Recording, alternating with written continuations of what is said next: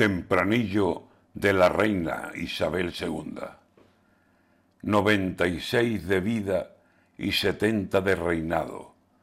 La reina no tendrá queja de cómo fueron sus años.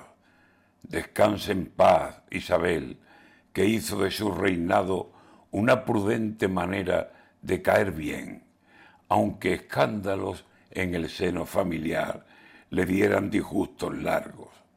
Ha muerto Isabel II y el Reino Unido, llorando, se inclina ante una corona que parece que ha reinado, por su manera de ser, en todo el orbe.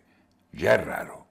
Lo que consiguió esta reina está cerca del milagro. Respeto a una monarquía secular de mucho rango.